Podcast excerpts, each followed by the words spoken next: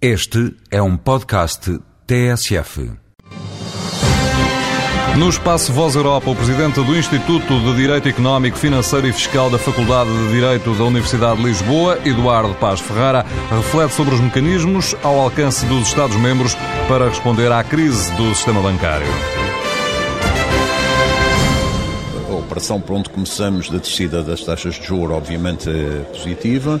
Eh, depois tem havido estas operações de criação de fundos eh, para fazer eh, auxílio a bancos e outras empresas financeiras em situações especialmente difíceis.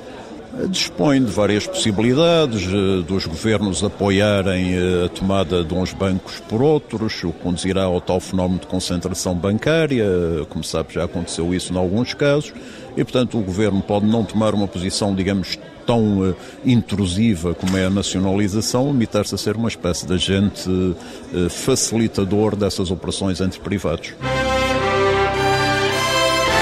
Eduardo Paz Ferreira no Voz Europa, edição de João Francisco Raro.